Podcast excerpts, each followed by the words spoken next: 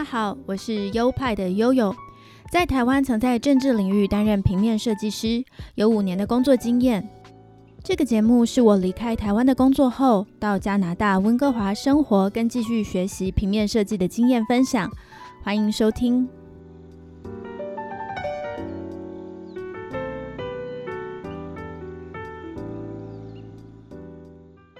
嗨，大家欢迎来到优派 Podcast EP 四十三。迈入三月后，温哥华这边的天气也慢慢要转暖了。现在温度大概在八度、九度这边，出门还是要穿厚厚的外套。但已经不像冬天那样冻到难以活动了，所以路上越来越多人出来活动。旅游景点一到假日，也大多是人挤得好满。上周末，我跟班上同学还有男友一起到温哥华非常有名的旅游景点 Granville Island，中文翻译作固兰湖岛。但我觉得英文名字比较好听，所以我还是称它英文名字好了。Granville Island 那边本来就是受欢迎的地方，但这次去看人真的是出乎我意料的多。不知道是不是已经来到后疫情时代的关系，而且加拿大多数人都打完了整整两剂的疫苗了，甚至有人打第三剂了，所以大家慢慢敢出来群聚了。Granville Island 是如果大家来温哥华旅游，我一定推荐的必去景点。对我来说呢，真的是一个梦幻之岛，所以我觉得一定要开一集来跟大家介绍。有这样一个好地方，那我们就话不多说，进单元。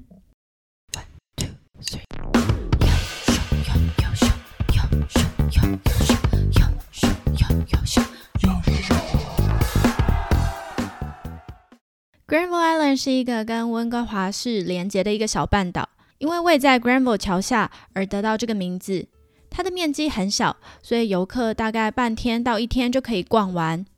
只是要特别注意的是，上面的店家很多大概都是下午五点就关门，所以不要太晚去。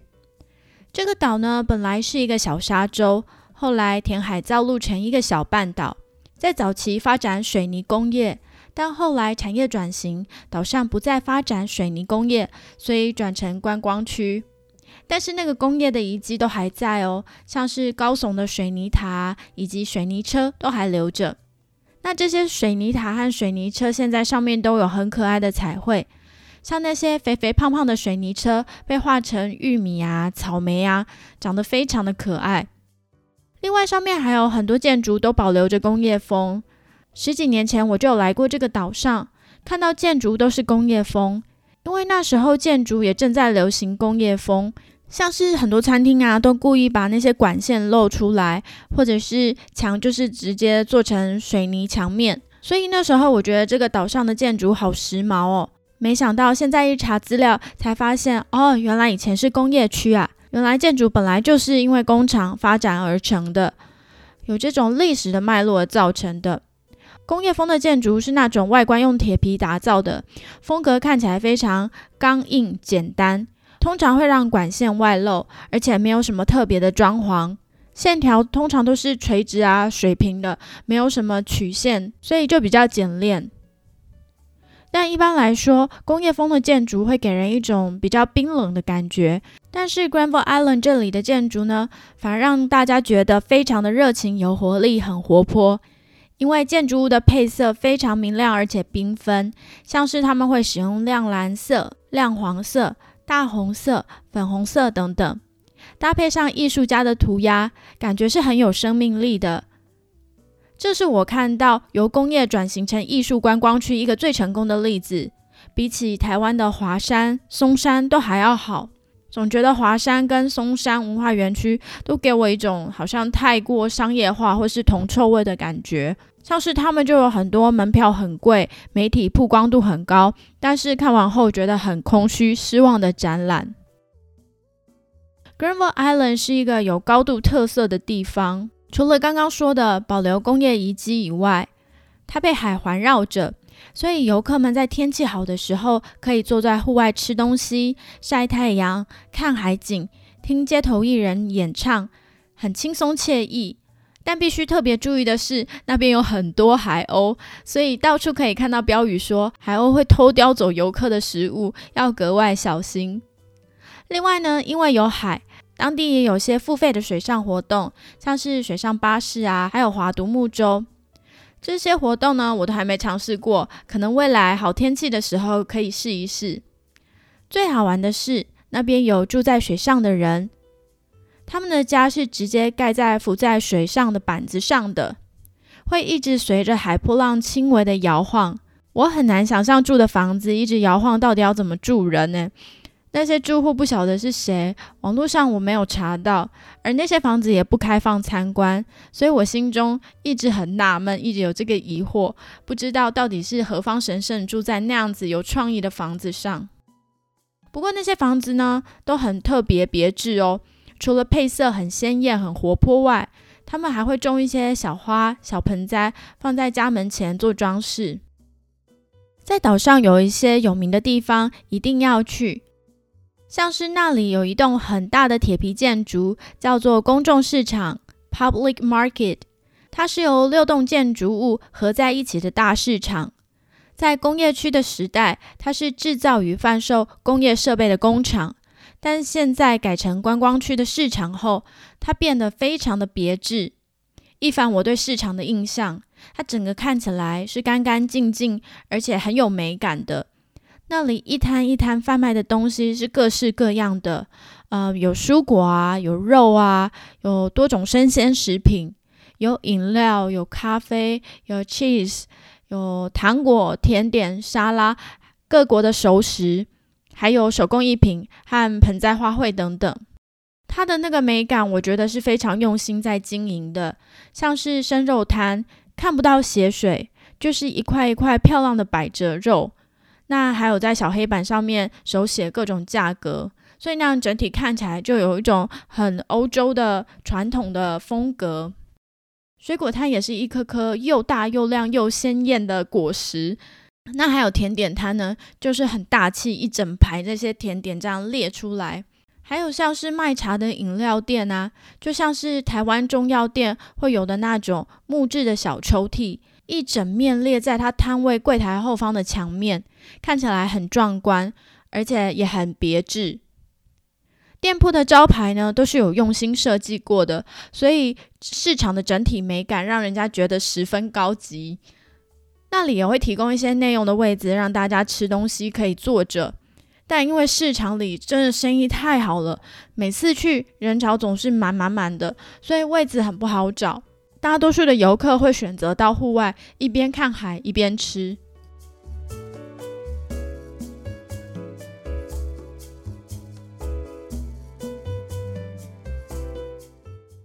刚才说可以一边在户外吃东西，一边被海鸥抢食物，一边可以听街头艺人唱歌嘛？那除了唱歌以外，那里还有其他街头艺人的演出。我们这次去有看到特技表演的街头艺人，他展现了惊人的平衡感。他爬到用几个道具叠得很高的地方表演丢刀子，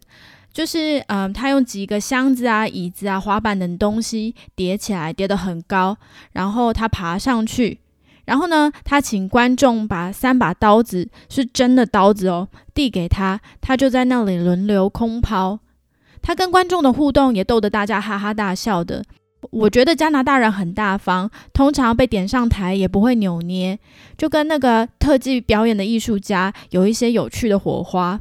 我原本停下来看，是因为我看到他没有打赏箱，所以想说应该是免费的表演吧，应该是岛上请了这些艺术家来，我们就不用打赏了。谁知道他表演以后拿出了帽子让观众投钱，我因为看了很久，所以不好意思不投钱，又惊讶于他实在太卖命演出了，所以呢，我就给他加币十块钱，大概是台币两百多元啦，算是给他的一点点小回馈，也期望他一生平安。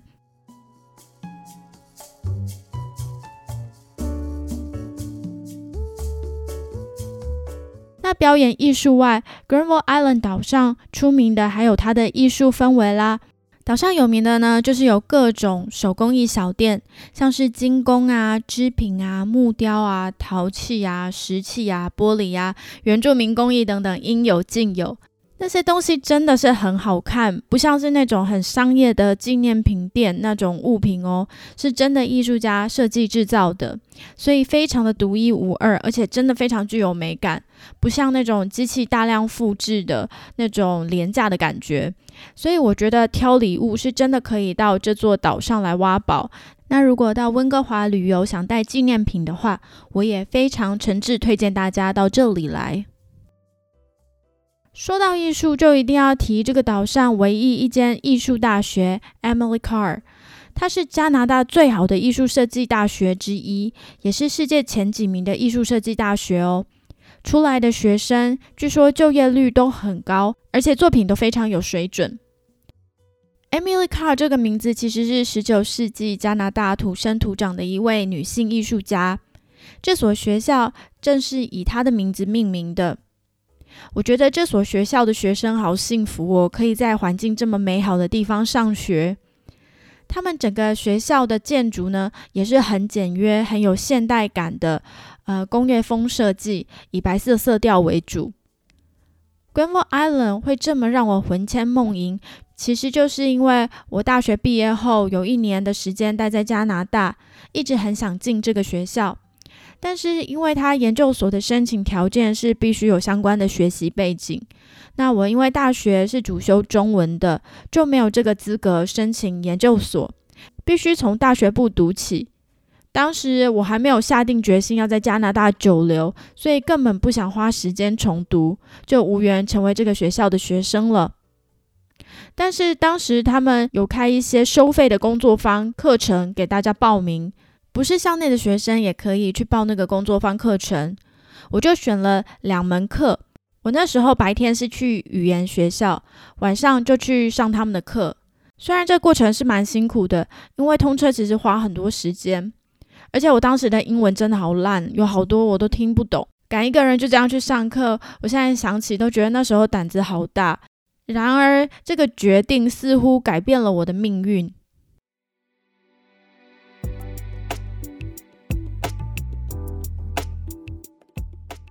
我选了两个工作坊课程，一个是建筑师来教绘画，教透视的画法，像是建筑物或空间的一点透视、两点透视，或是鱼眼的视角画法。我还记得教课的建筑师是一位胖胖的中年男子，那穿的衣服像个宅男，T 恤的领口很松，然后感觉坐定了就很懒得移动的那种感觉。最主要是他的脸很臭，每次上课都好像心情不好的样子。然后上课一下下就留大部分的时间让我们自己画，可以说工作方可能都是重实做啦。不过他跟学生们的互动也很少。不过也好，我当时呢就很庆幸，因为我当时英文很烂，其实也没有办法跟他有什么对话互动，所以我还是觉得让我们自己安静画画就好。那门课对我的绘画风格很有帮助。我后来回台湾读交大应用艺术所，那我的毕业创作就大量运用了不同视角还有语言的风格。那时候外校来的一个口试委员看了我的作品以后，就给我了很棒的评语，说什么呃视角就代表一个人看事情的格局，因为我会用不同的视角来绘画，代表我对事物的多元观点，大概是这样。哇，我我觉得我自己被讲的很厉害的样子，所以有点受宠若惊。也要谢谢当初那个教透视的胖胖臭脸建筑师了。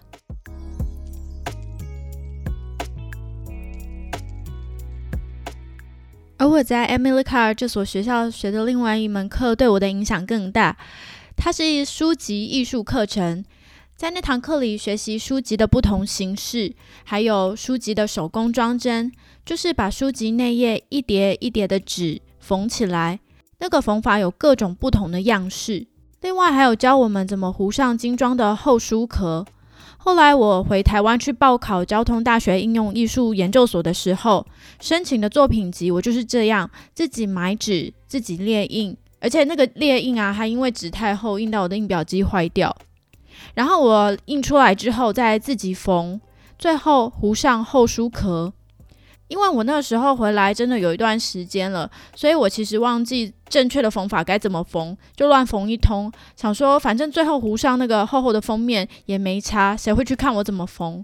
没想到我面试的时候，我的面试官赖老师，呃，他后来成为我的指导教授。他当时看得非常的仔细，还拿起我的作品集研究那个缝线的缝法，然后轻声的问：“这是怎么缝的？”我吓到不敢讲话。不要开玩笑，交大印艺所的老师真的是很踏实，而且很真实的，真的不要开玩笑。而且赖老师是有研究书籍手工装帧跟手做纸张的，因为我进去后不久，赖老师就开了书籍装帧的课。那这个课是第一次在所上开，所以我当时真的没有想到老师会细看装帧，对装帧有研究、有兴趣这件事情。不过可能真的是因为这样，我手做装帧的作品集应该是有让老师印象比较深刻吧，所以那个作品集应该是有让我加到分。好，那再回到 Emily Carr，呃，我当时呢常常到这个学校，除了上课外，我还会搜集他们学校里很多免费的传单跟库卡。这样除了可以知道更多的译文资讯外，很多的传单跟库卡都是他们学生设计的作品，所以我可以顺便观摩一下，可以感受到那些学生丰富的创作力。最让我佩服的是，当时他们学校大厅呢就是一个展场。每隔一段时间就会换一个展览，而且都是要打掉隔板啊，重新油漆施工的那种布展方式。所以它的大厅那时候常常是施工的状态，真的蛮酷的。我从来没有看过一个学校的大厅是这样常常在施工的，真的是道道地地的艺术殿堂诶。哦，还有他们图书馆，我当时也是常常潜进去去翻书来看，那里真的很棒。总之，在那个岛上，我真的是灵感充满的一个状态。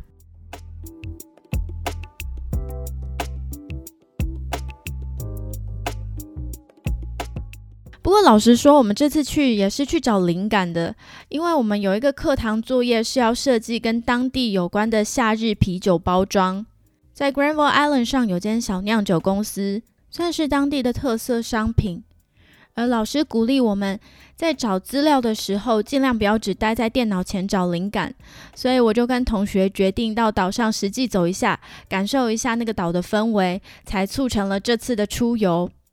姑且不说有没有找到灵感啦，我们真的在岛上玩得很开心，还去了岛上一间很大的墨西哥餐厅。根据墨西哥同学的认证，那是道地的口味哦，没有脆的 taco 饼。墨西哥同学说，taco 饼应该都是软的，那那种连锁墨西哥餐厅里面的硬的 taco 饼，真的是一个邪门歪道啊。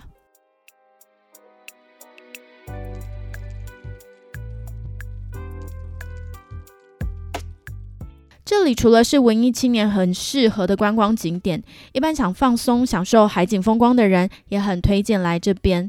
另外，也很适合亲子型的游客来玩。这里有很多适合小孩子爬上爬下的游乐设施，还有一整栋楼都在卖小孩玩具、童书的。但是那些玩具也不像 shopping mall 里面卖的那么商业，有很多可爱的小朋友连身衣啊、手指偶啊、一些特别的布偶等等。加上岛上丰富的色彩跟许多的冰淇淋摊，我觉得这里也应该是小朋友的天堂啦。这个地方我真的很喜欢，所以跟大家噼里啪啦的讲了一堆。温哥华从春天开始有更多的户外景点可以去了，所以我之后能够慢慢挖掘，再跟大家做介绍了。我自己也很期待。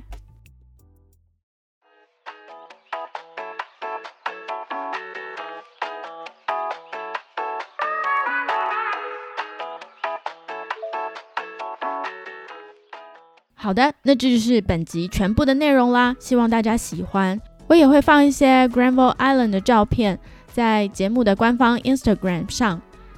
我的官方 Instagram 账号是 U 派底线 Studio，拼法是 Y O P I E 底线 S T U D I O。有兴趣的话可以去看看哦。另外，这个节目也欢迎赞助，赞助的链接就在每一集的节目说明里面，赞助金额不限。如果大家觉得喜欢或节目内容实用，也欢迎大家将这个节目分享出去哦。那我们就下周同一时间再见喽，拜拜。